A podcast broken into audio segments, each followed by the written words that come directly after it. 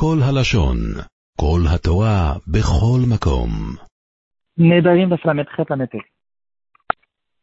Bonjour, aujourd'hui on va continuer à parler avec Hashem des Théamim, les Théamim qu'on connaît dans le Chumash. Donc c'est une suite du shiur précédent. On va essayer d'avancer. Je pense pas qu'on aura le temps de tout finir parce que c'est vraiment un sujet qui est très long et très intéressant d'ailleurs. Donc si vous me permettez, ce shiur aussi sera plus long que les shiurim d'habitude. Euh, sûrement que le prochain shiur aussi il parlera de, ce, de ça parce que c'est un sujet qu'on n'a pas l'habitude d'en parler. Et donc, euh, si on a l'occasion maintenant de rentrer dans ce sujet un petit peu euh, et d'apprendre pas mal de choses, euh, c'est quelque chose qui est, c'est vraiment le moment de le faire. Donc hier, on a déjà vu à propos des Théamim, on est rentré, on a commencé ce sujet à cause de la Gemara qui nous parle des Théamim, à savoir est-ce que euh, on peut apprendre la Torah gratuitement euh, à travers les Théamim. Est-ce qu'on peut dire qu'on prend en fait le salaire de, de l'étude, de l'enseignement de la Torah pour les Théamim ou pas? On a vu une marquette là-dessus dans la Gemara. Et la marquette, au fait, c'est est-ce que les Théamim sont Minatora, donc Alacha et Moshe ou bien les Théamim ne sont pas Minatora. Et euh, la sera tranchée dans le Ran et dans les Rishonim, apparemment, que les Théamim, les Théamim ne considèrent pas que les Théamim sont Minatora. Et donc, quand je vais enseigner la Torah à quelqu'un, je peux dire que je prends le salaire pour les Théamim. Il y aura une différence nefkamina là-dessus à propos de quelqu'un qui est Moudarana. Euh, donc, de là, on en est arrivé à ce sujet-là. Est-ce que les Théamim, c'est Alacha et Moshe Messina, et c'est pas Alacha et Moshe. Et on a vu que d'après ceux qui pensent que les tamim ne sont pas considérés comme une halakha Sinai, au fait, on ne sait pas qui a inventé les tamim. On sait que c'est quelque chose qui est extrêmement ancien, qui est arrivé vraiment, apparemment, des premières générations euh, qui, qui sont arrivées après la Torah, même peut-être mon cher Abeno lui-même, ou bien peut-être que ça vient de la Nevoa. Donc chacun qui a écrit un sefer de, de Nevi'im ou d'Ektuvim, euh, la, en partie, quelque chose qui fait partie de la A, c'était de donner euh, les nekudot, les voyelles sur les lettres, et les théamim aussi sur les lettres, qui nous donneront beaucoup de sodot, de secrets de la Torah. On va en parler peut-être à la fin du shiur ou, peut-être dans le prochain shiur. On a vu que dans le Zohar Akadosh et le Nefesh HaChaim de Raphaïm de Valogin, il va nous ramener que, aussi au nom du Zohar Akadosh, que, et pas mal de Rishonim qui citent les théamim en disant que c'est considéré vraiment comme une halakha de Moshe Sinai. Donc malgré que peut-être point de vue halakha, on ne considère pas ça comme une halakha de Moshe Sinai, mais quand même, on, euh, ça fait partie des choses qui, qui n'appartiennent pas à une seule personne. C'est pas, c'est quelque chose qui appartient euh, au clan d'Israël depuis toujours. Ça fait partie vraiment de la Torah. Il y a des secrets incroyables qui se trouvent dans le Zohar Kadosh, dans les Sodot de la Torah à ce propos-là. On va voir aujourd'hui quelques exemples qui concernent d'abord le Pshat.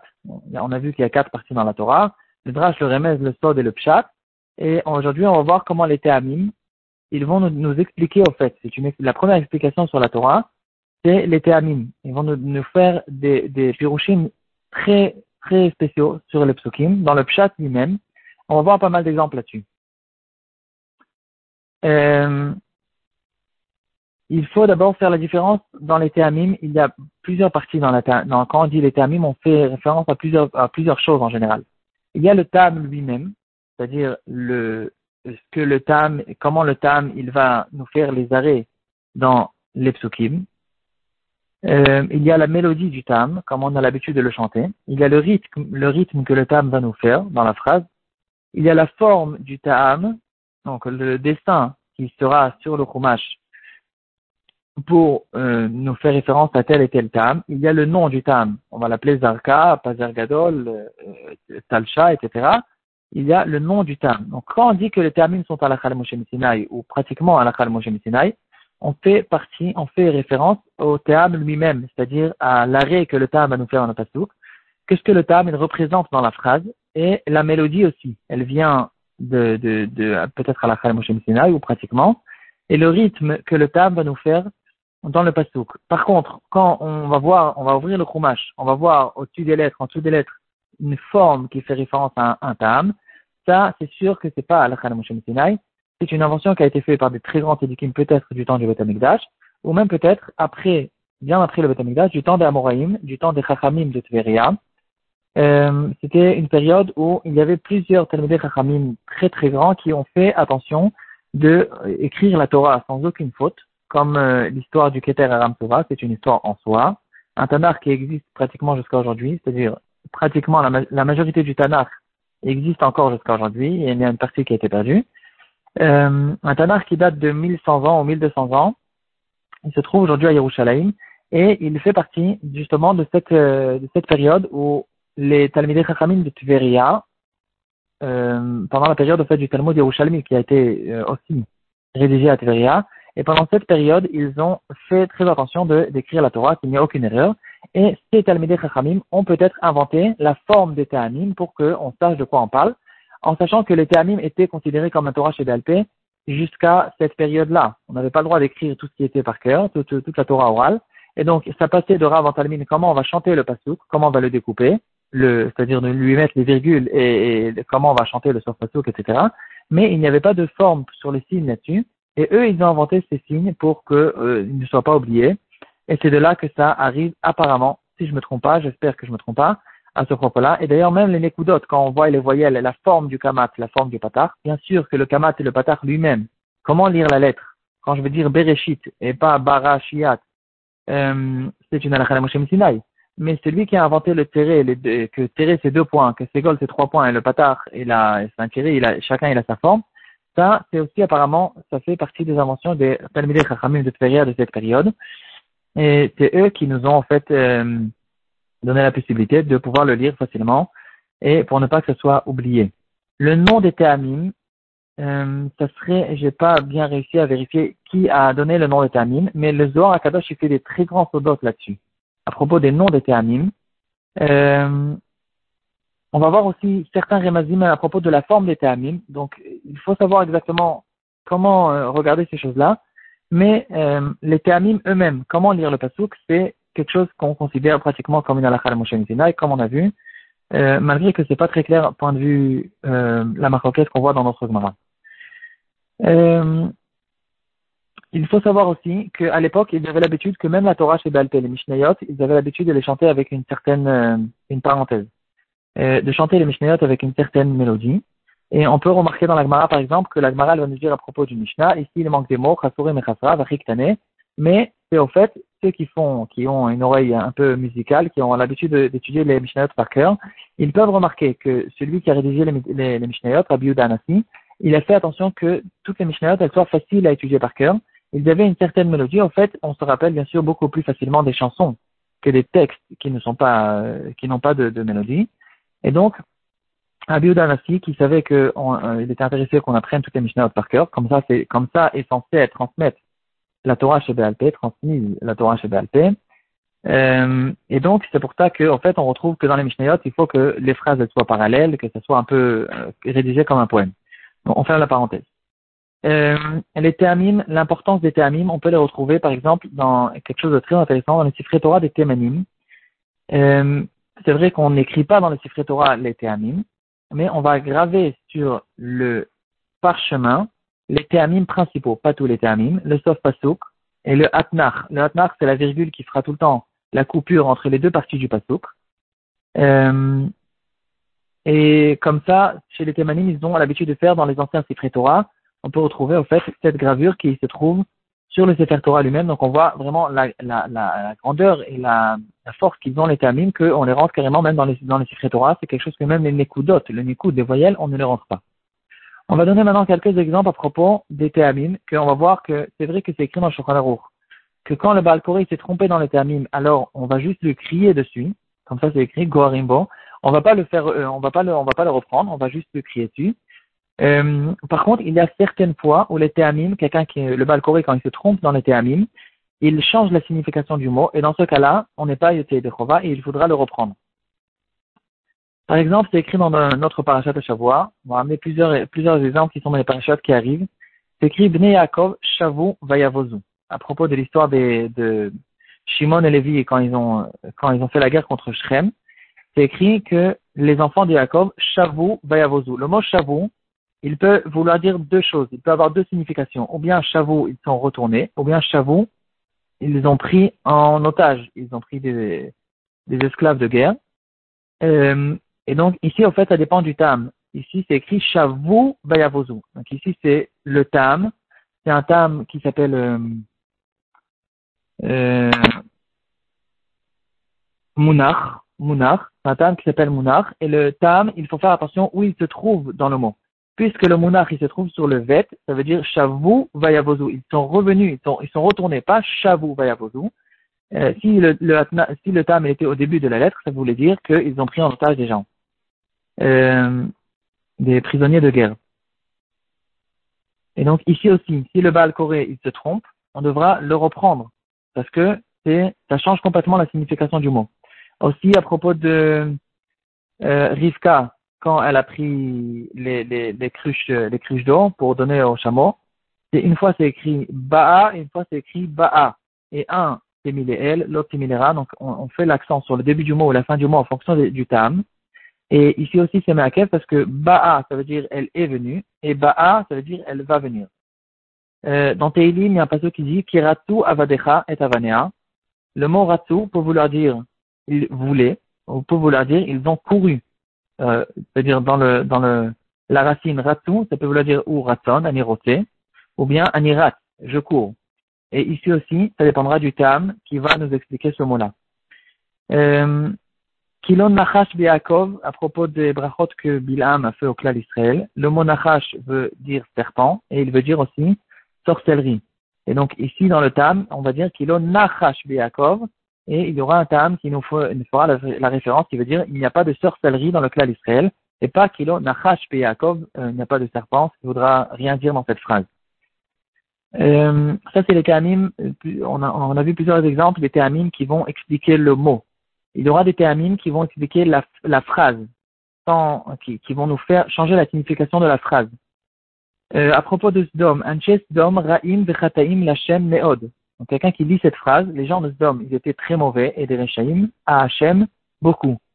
Donc nous, quand on lit cette phrase, on a, une tendance, on a envie de couper la phrase de la manière suivante. Les gens de Sdom, ils étaient mal et mauvais, virgule, pour Hachem beaucoup. Et ici c'est non. Ah non, au contraire. Euh, ils étaient très mauvais euh, envers Hachem, mais Od, beaucoup. Et ici, le Atnach, la virgule qui va nous couper le pasouk, Antesedom Ra'im Vechataim, virgule, ils étaient mauvais et, et, mal et méchants. Et ensuite, le Hachem et. Qu'est-ce que ça voulait dire? Qu'est-ce que ça veut dire? Ils étaient mauvais et méchants, c'était le, principalement, c'était Ben Adam Lachavero. Ils étaient méchants les uns avec les autres, c'était des grands Rishaim les uns avec les autres, et aussi Hachem. Mais c'était pas Ra'im Vechataim, Hachem et Od, l'accent, que la punition qu'ils ont reçue, c'était euh, à cause de, des problèmes qu'ils avaient, Ben Adam et c'était des, voleurs, des gredins, et pas, euh, et surtout, pas forcément sur la vérote qu'ils ont fait Ben Adam et Donc ici, on voit comment le Atnar, là, sur, le mot sur lequel il est posé, il va nous changer la signification du pasouk. Il y a quelque chose qu'il faut savoir aussi dans Shirat Ayam, on le, on le lit tous les jours, et on peut se tromper. On dit Talelu Kaoferet Bemaim Adirim. Euh, on a l'habitude, on a envie de lire Tsalelou Kaoferet, donc les Égyptiens, ils se sont, ils ont coulé comme du plomb, des maïm dans des eaux incroyables. Mais en fait, c'est une erreur complète. On va dire Tsalelou Kaoferet Bemaim. Ils ont été coulés comme du plomb dans de l'eau. Adirim, c'est pas l'eau qui est de l'eau incroyable, c'est Adirim, c'est les Égyptiens qui étaient très forts. Eux, ils ont coulé dans l'eau. Donc, Tsalelou Kaoferet Bemaim, virgule. Adirim, ça revient sur les Égyptiens. Euh, on comprend qu'il y a une différence si on va dire Be'amoud Esh Ve'anan ou bien Be'amoud Esh Ve'anan. Quand on dit une, une, une colonne de feu et euh, de fumée, de, de, de nuée, alors est-ce qu'on parle de la colonne de feu, virgule, et nuée, ou bien d'une colonne de feu et de nuée? Donc on comprend que euh, la virgule qu'il y aura ici, elle pourra nous changer le pshat du pasouk. On dira bien sûr, Be'amoud Esh, virgule, Ve'anan. Lotignovo, Velot ekachashu, velot ishbamito, c'est un passage qui se trouve dans Parashat euh, Toshim, si je ne me trompe pas. Et ici, euh, c'est intéressant de remarquer que le atnach, la virgule, elle se fait au début du passage. On dit lotignovu, virgule, atnach. Euh, Lot ekachashu velot eshakru ishbamito. Si on aurait voulu nous couper le passage, on aurait coupé peut-être moitié-moitié. On aurait dit lot ignovu, ekachashu, virgule, velot eshakru ishbamito.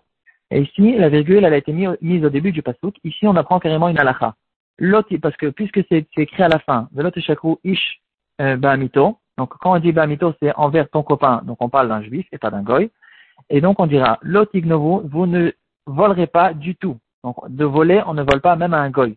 Par contre, lotekachashu velot shakru ish ba'amito, de tricher, c'est qu'envers les juifs qu'on n'a pas le droit de tricher, mais on a le droit de tricher envers un goy. Donc, par exemple, un goy qui a obligé de, il a oublié de me rendre, de me rendre la monnaie, ou bien je lui dois de l'argent et il a oublié complètement, il n'y a pas un problème de le chef. Dans ce cas-là, j'ai le droit de ne pas lui rendre l'argent, parce que c'est pas considéré comme un vol, c'est considéré comme une tricherie. Donc ici, on apprend vraiment une halakha, euh, grâce aux théamim qui vont nous donner le pshat du pasouk. Donc, et on a vu hier que les théamim, euh, le mot ta'am, il a deux significations deux choses différentes. Il y a le ta'am qui veut dire l'explication, le, le, la raison, comme on dit le ta'am de la mitzvah, la raison de la mitzvah. Le mot ta'am veut dire aussi ta'im, quelque chose qui est bon, qui a un bon goût. Et les ta'amim, bien sûr, ils vont nous donner tout le goût sur le, le chumash. La beauté du chumash, c'est les ta'amim. Euh, on peut remarquer souvent les ta'amim, comment euh, les ta'amim, en fait, ils nous font rentrer dans l'histoire il y a un passouk que j'ai remarqué qui, en fait, c'est pas, on, on, comprend pas tout le temps qu'est-ce que les termines veulent dire, bien sûr, mais il y a certains psukim où c'est très, euh, c'est très, euh, c'est très mis en, les termines, en fait, ils, mettent en relief un passouk d'une manière très forte. C'est écrit, par exemple, à propos de Yitzhak Avinu, dans la paracha précédente, quand il a donné le brachot à Yaakov et puis après Esav il est arrivé, Esav est arrivé, et c'est qu'à ce moment-là où Yitzhak Avinu, a remarqué que Esav, c'était un grand rachat, et Rashi va nous dire qu'il a vu le Gainom en dessous de lui. Et c'est écrit le passage qui dira, Yitzhak Harada, Gdola, Meod, Vayomer, Miefo, etc. Et ici, tous les termes de ce passouk, on voit comment ça monte, ça descend, etc. Euh, et c'est un passouk très, intéressant.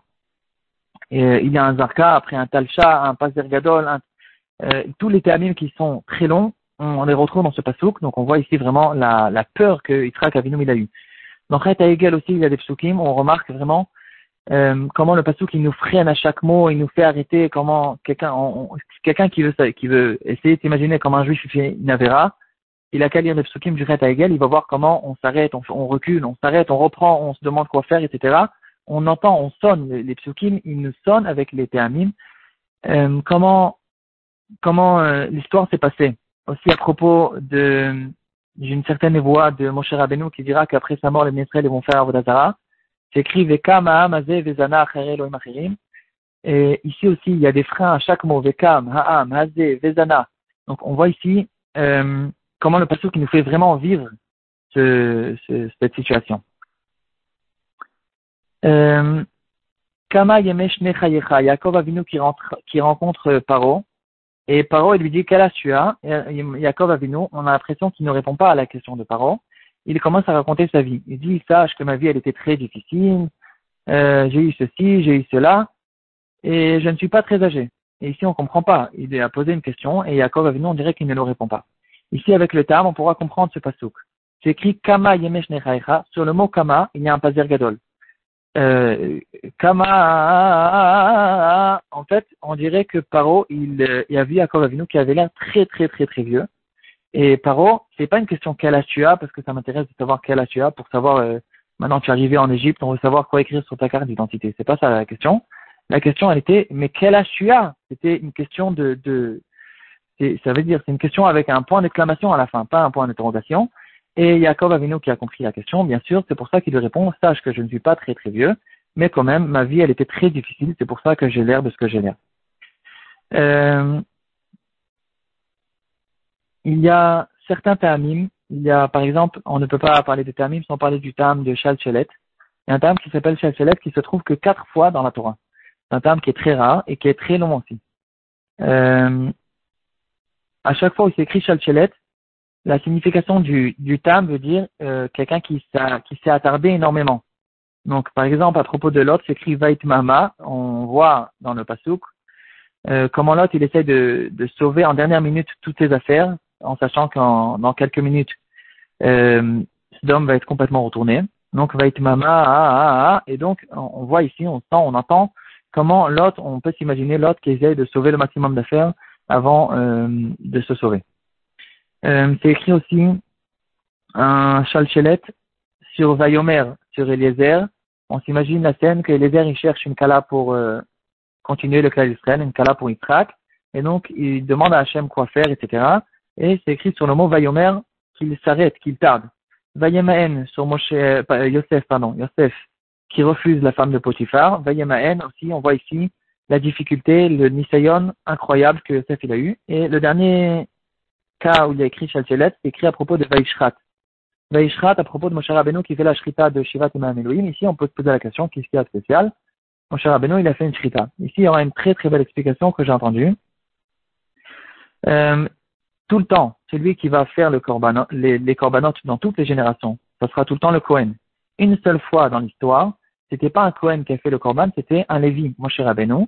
C'était dans l'inauguration du Mishkan, et il y avait certains corbanotes que Hachem, il a dit à Moshe Rabbeinu que c'est lui qui va faire. Dans le dernier korban, c'est écrit Vaishrat avec un chalchelet. Ici, on peut s'imaginer la scène. Moshe Rabbeinu qui sait qu'il ne va, ne va pouvoir, il ne va pouvoir jamais, euh, à partir de maintenant, faire des corbanotes, et donc il s'attarde, il tarde, il fait des corbanotes à propos de cette shrita. Euh, le shir, il a encore tardé, encore une fois. Il y a encore beaucoup d'exemples intéressants à ramener. Euh, on va peut-être euh, continuer la prochaine fois. Euh, bon, je pense qu'on va continuer la prochaine fois. J'espère que la prochaine fois, on va quand même réussir à finir. עולם שלם של תוכן מחכה לך בכל הלשון, 03 617 1111